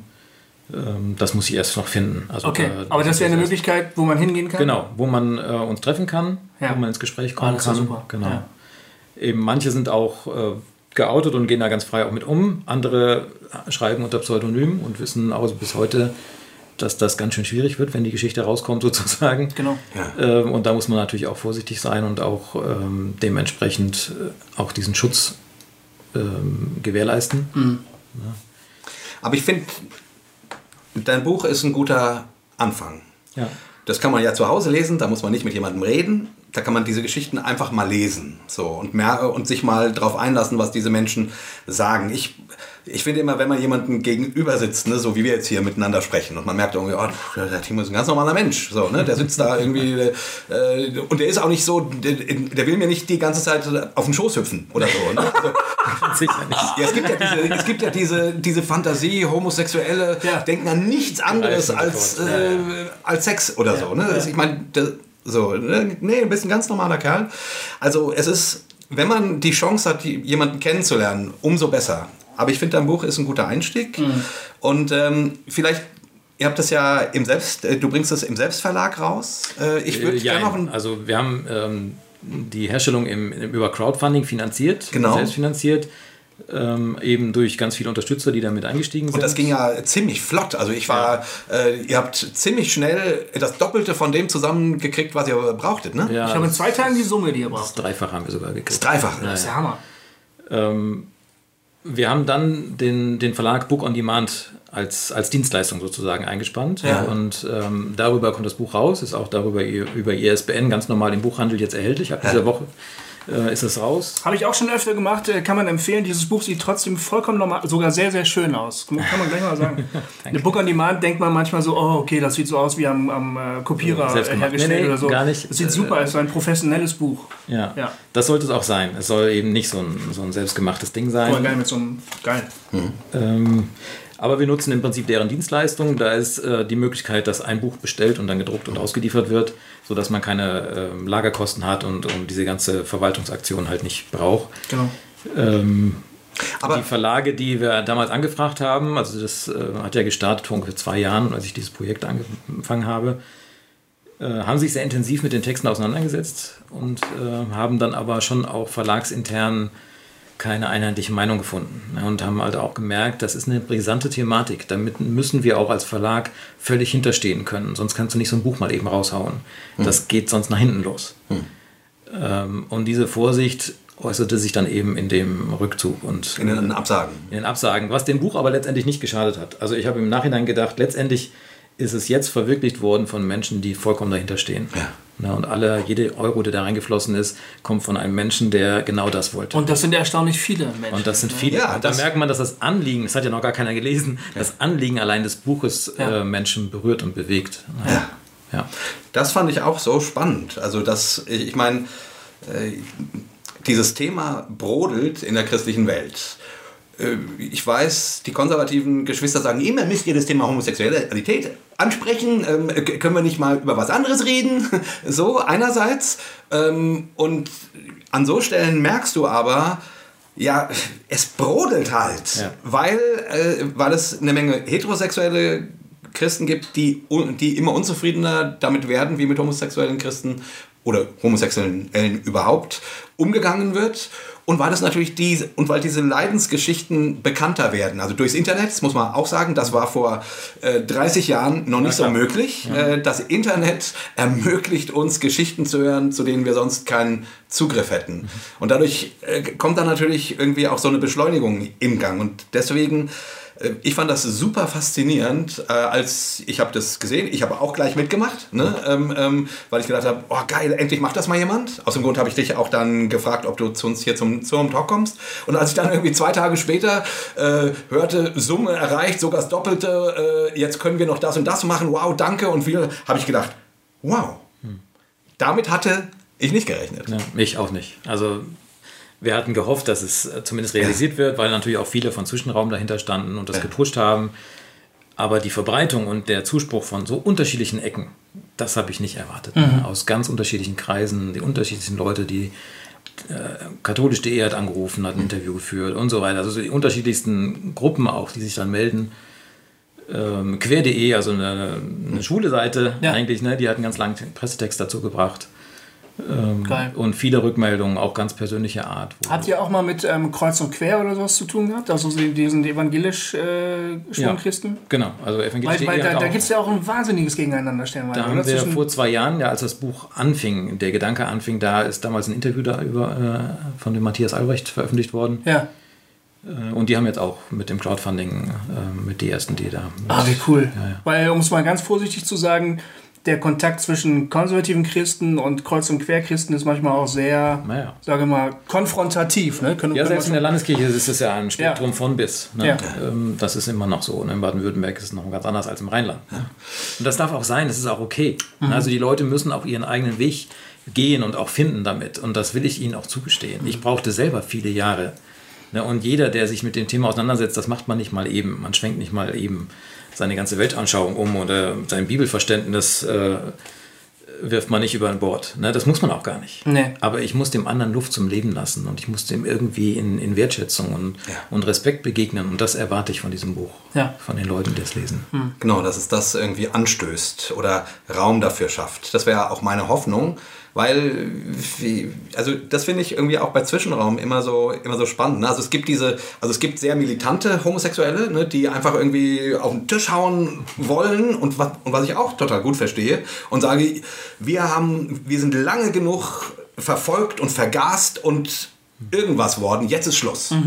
Und die braucht es auch gesellschaftlich. Also ohne die wäre die Gesellschaft nicht an dem Punkt, wo, äh, wo wir heute sind. Zwischenraum fährt, äh, fährt auf der christlichen Ebene einen, einen anderen ähm, Approach. Also so wie ich das meistens mitkriege, äh, da geht es eher darum zu sagen, hey, nehmt uns doch mal bitte wenigstens wahr. Also es ist defensiver, Ja. aber versucht in den Dialog zu treten. Ähm, wie gesagt, ich, ich glaube, beides ist wichtig. Ja, ähm, es ähm, hat beides seinen Platz auf jeden Genau. Fall. Aber du hast auch vorhin im Vorgespräch gesagt, ja, als es um die Verlage ging und so, ja, du willst ja niemanden in die Pfanne hauen und sagen, nö, die wollten mein Buch nicht oder so. Sondern äh, du verstehst das auch, hast du gesagt, dass da Leute sagen, boah, das ist so brisant, äh, unter Umständen fliegt uns hier alles um die Ohren, wenn wir das veröffentlichen. Ja, und genauso geht es auch Pastoren, die sagen, oh, wenn ich öffentlich sage, was ich eigentlich zu dem Genau. Thema denke, dann fliegt mir unter Umständen meine ganze Gemeinde um die Ohren. Und auch das, Gemeinden, die haben sich halbiert an diesem Thema. Ne, und das, das musst du schon auch abschätzen und irgendwie wollen. Es wird auch noch viele Gemeinden geben, die sich an diesem Thema halbieren. Ja, ganz sicher. Ja. Glaubst du denn, wir stehen sozusagen historisch gesehen an, einem, an, einem, an so einem Punkt, wo plötzlich wirklich sich mal was bewegen könnte? Weil ja das Crowdfunding lief so toll, dass wir, es gibt endlich mal sowas wie Hossa Talk. es gibt Vorträge dazu. Ich, Leute, ich wünsche mir das zumindest, dass es auf eine andere Ebene rutscht. Also diese, diese unsäglichen Diskussionen, die, die will ich nicht mehr weiterführen. Die, die, sind, die sind irgendwie durch. Und ich glaube auch, viele sind das leid. Ne, die, die wollen auch auf dieser Ebene nicht mehr, nicht mehr agieren. Und ähm, ich würde mir wünschen, dass, es, dass da mehr mehr Seelsorge reinkommt in diesen ganzen Part, mehr, mehr Wertschätzung. Ja, und ähm, das wird den Menschen mehr gerecht. Ja, auf beiden Seiten. Na, also auch die, die Mühe haben, dass man sie abholt und dass man ihnen auch äh, in Liebe begegnet. Auch das gehört dazu. Na, und ihnen nicht vor den Kopf knallt und irgendwie ihnen vorhält, was für homophobe Leute sie sind. Das, das bringt es gar nicht. Also das ist ja auch gar nicht... Ähm, also jeder hat seine Geschichte, jeder hat seine Prägung, aus die er kommt. Ne? Und da, da hüpft man nicht einfach raus. Und, und, und dann hängt eben auch ganz viel daran, bei den Verlagen, bei den Gemeinden, bei den Familien selber. Ähm, und das, das nehme ich wahr. Ne? Und auf der anderen Seite fordere ich aber auch ein und sage, aber beschäftigt euch wenigstens damit. Das seid ihr uns schuldig. Ähm, erst nochmal, ich, wie viel kostet das Buch? Wo kriegt man das? 1895 als Paperback oder als Klappenbroschur nennt man es, ähm, ist über Amazon, über den Onlinehandel oder auch ganz normal im Buchhandel über ESB-Nummer verfügbar. Über die Web Webseite nicht mehr schweigen kann man es auch besorgen. Da stehen die ganzen Angaben. Book on Demand hat, ist der Verlag, darüber kann man es auch bestellen. Genau. E-Book ähm, ist gerade dabei, ist auch durch, aber wird jetzt noch gelistet. Das dauert ein paar Tage, bis es dann verfügbar ist. Kommt für 12,49 raus. Und im Laufe dieses Jahres ist ein Hörbuch geplant. Das ist aber Cool. noch in der Mache. Wow. Genau. Lesen die Autoren selbst oder liest das jemand Nee, vor? das ist logistisch zu schwierig, weil die Okay. aus ganz Deutschland, der Schweiz und so weiter kommen. Ähm, das wird gelesen, aber es ist auch durch das Crowdfunding äh, ein Kontakt entstanden zu einer Firma, die äh, sich da engagieren will. Cool. Cool. Super gut. Und was kann man hm, dafür tun, wenn man dieses Thema unterstützen möchte? Also, man, äh, klar, kauft mein Buch oder verschenkt das Buch, äh, logisch so. Aber hast du Tipps für, für deiner Sache oder euch, hm, uns wohlgesonnene Menschen, die irgendwie sagen, ich, ich, ich würde so gerne mehr dafür tun, dass, dass du in eine Gemeinde gehen kannst und irgendwann der Tag kommt, wo man nicht mehr denkt, ach, das ist der Schwule, sondern wo man weiß, ach, hallo Timo, du bist, du bist da und man weiß, du lebst mit einem Mann meinetwegen zusammen, aber das spielt gar keine Rolle mehr. Also das wäre ja das, wovon wir alle träumen. Also wer interessiert ist, auch ähm, uns persönlich kennenzulernen, kann zu einer Lesung kommen, aber wer auch interessiert ist, sowas selber durchzuführen in seiner Gemeinde, Buchhandlung seines Vertrauens oder sonst irgendwelche Orte, äh, wo vielleicht auch solche ähm, Veranstaltungen möglich sind, kann uns gerne einladen, kann sich über die Webseite melden. Den Newsletter kann man abonnieren, darüber wird man dann auch ganz aktuell informiert über die neuesten Entwicklungen und äh, über das Hörbuch, wenn es dann rauskommt und solche Geschichten. Ich wünsche mir sichere Orte sichere Orte, wo man, wo man sein darf. Und die gibt es noch nicht so viele, die sind sehr überschaubar. Es gibt auf Zwischenraum, auf der Webseite zwischenraum.net, eine, eine Seite, wo so Unterstützergemeinden aufgelistet sind, von, also Gemeinden, die einfach bei dem Thema durch sind und irgendwie sagen, wir sind da ganz offen. Mit Ort meinst du Foren oder meinst du echte geografische Orte? Also, Ähm, oder, oder beides? Beides. Ähm, Menschen, Gemeinden, ähm, Orte, Möglichkeiten und so weiter.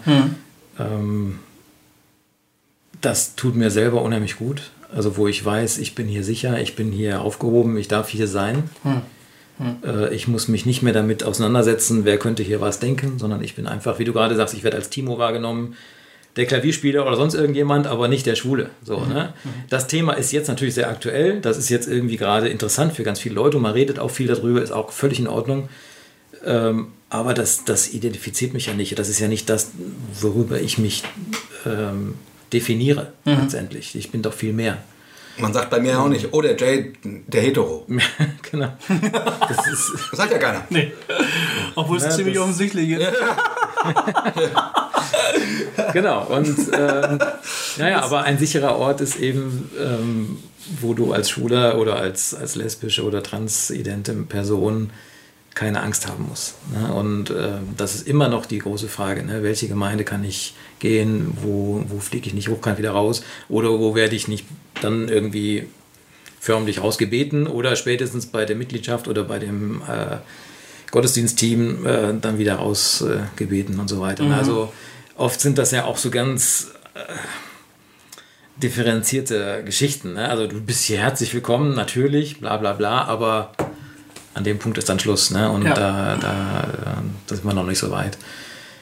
Äh, und das ist halt schon echt schwierig und nach wie vor sehr selten. wenn das zumindest, zumindest das schon mal stimmen würde, du bist hier herzlich willkommen. Ne? Mitarbeit geht vielleicht noch nicht, aber du darfst hier sein. Und wenn du mit deinem Partner kommst, darf auch das sein. Das wäre schon ein, ein großer Fortschritt. In der Regel ist es ja so, ja, du bist herzlich willkommen, bitte sprich nicht drüber. Naja, genau. Äh, Bitte, äh, ähm, also lass es nicht vorkommen. Ähm, und Mitarbeit, nee, das geht leider gar nicht. Also, ne, also so, und das ist natürlich nicht herzlich willkommen, sondern das ist, wie, ja, wir wissen, wir, wir würden dich gerne herzlich willkommen heißen, aber irgendwie wissen wir auch nicht genau wie, weil äh, das widerspricht unseren Werten und, und was denkt Spender XY, äh, wenn, wenn das rauskommt, dass wir einem, einem Homosexuellen erlauben und so weiter und so fort. Ne? Also wenn schon mal wenigstens ein echtes herzlich willkommen wäre, das wäre schon mal ein guter Schritt. Und wenn man sich dann noch ent entschließen könnte, dazu die Frage, ob man jemanden A als vollwertigen Christ, B in die Mitarbeit mit hineinnimmt, nicht davon abhängig macht, welche Sünde man noch in seinem Leben sieht, weil das tut man bei den anderen Sünden auch nicht, ja, dann wäre das schon mal ein riesiger zweiter Schritt. Und wenn man dann irgendwann dahin käme, wie gesagt, den Timo nicht mehr als Schwulen zu sehen, sondern einfach als den Timo. Äh, und das andere Thema, ja, also dass das nicht, nicht mehr diese Rolle spielt und nicht mehr dich äh, oder einen Homosexuellen nicht mehr klassifiziert. Dann wären wir bei, einer, bei einem echten Willkommen angelangt. So, aber ja, das ist noch ein langer Weg irgendwie, Das ist ein ich. langer Weg und auch ein sehr individueller Prozess. Ne? Und Den, den muss auch jede Gemeinde oder jede, jede Person eigentlich Ja. auch für sich selber erstmal durch, durchlaufen. Äh, Dass das Zeit braucht, ist mir vollkommen klar. Ne? Aber ich, ich wünsche mir die ehrliche Vorgehensweise dabei und, und nicht dieses Vorverurteilen. Und ähm, das war schon immer so und da bleiben wir bei. Und wir sind die einzigen Bibeltreuen, die noch am Wort, fest, Gott, Wort Gottes festhalten. Und alle anderen sind sowieso vom Glauben abgefallen. Also da denke ich, meine Güte, also so bibeltreu ist das nicht, was ihr da von euch gebt. Nee, es ist überhaupt nicht bibeltreu. Es ist, es ist, äh, es ist, es ist äh, treu einer bestimmten Perspektive auf die Bibel. Aber es ist nicht bibeltreu. Da braucht ihr uns nichts zu erzählen. Ich würde gerne abschließen. Ja. Und zwar mit, äh, ich würde gerne einen kurzen Text lesen, den du deinem Buch im Grunde voranstellst, von Diet- Dietrich Bonhoeffer. Den fand ich sensationell. Und der fasst das wirklich, im Grunde das, worüber wir hier gesprochen haben, gut zusammen. Also, ich zitiere Dietrich Bonhoeffer. Der erste Dienst, den einer dem anderen in der Gemeinschaft schuldet, besteht darin, dass er ihn anhört. Wie die Liebe zu Gott damit beginnt, dass wir sein Wort hören, so ist es der Anfang der Liebe zum Bruder, dass wir lernen, auf ihn zu hören. Es ist Gottes Liebe zu uns, dass er uns nicht nur sein Wort gibt, sondern uns auch sein Ohr leiht. So ist es sein Werk, das wir an unserem Bruder tun, wenn wir lernen, ihm zuzuhören. Christen, besonders Prediger, meinen so oft, sie müssten immer, wenn sie mit anderen Menschen zusammen sind, etwas bieten. Das sei ihr einziger Dienst. Sie vergessen, dass Zuhören ein größerer Dienst sein kann als Reden. Viele Menschen suchen ein Ohr, das ihnen zuhört, und sie finden es unter den Christen nicht, weil diese auch dort reden, wo sie hören sollten. Wer aber seinem Bruder nicht zuhören kann, der wird auch bald Gott nicht mehr zuhören, sondern er wird auch vor Gott immer nur reden. Hier fängt der Tod des geistlichen Lebens an. Zuletzt bleibt nur noch das geistliche Geschwätz, die pfäffische Herablassung, die in frommen Worten erst- erstickt. Wer nicht lange und geduldig zuhören kann, der wird am anderen immer vorbeireden und es selbst schließlich gar nicht mehr merken. Genau. Timo, super, dass du da warst. Ich, Vielen Dank.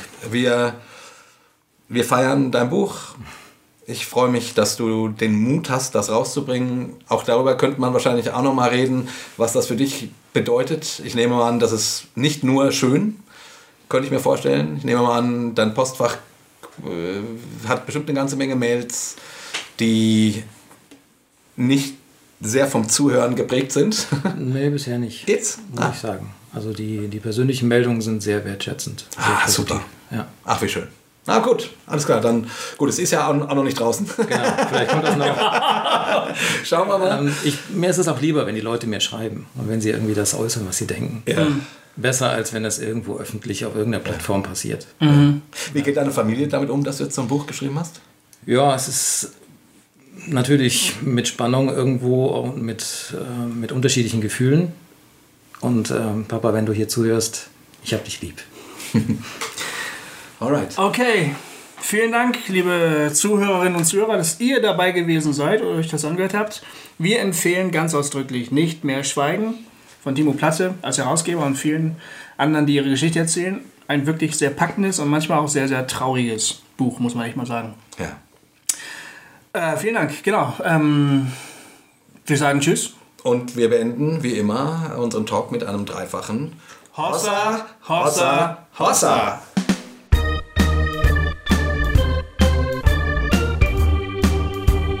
Hossa Talk. Jay und Goofy erklären die Welt.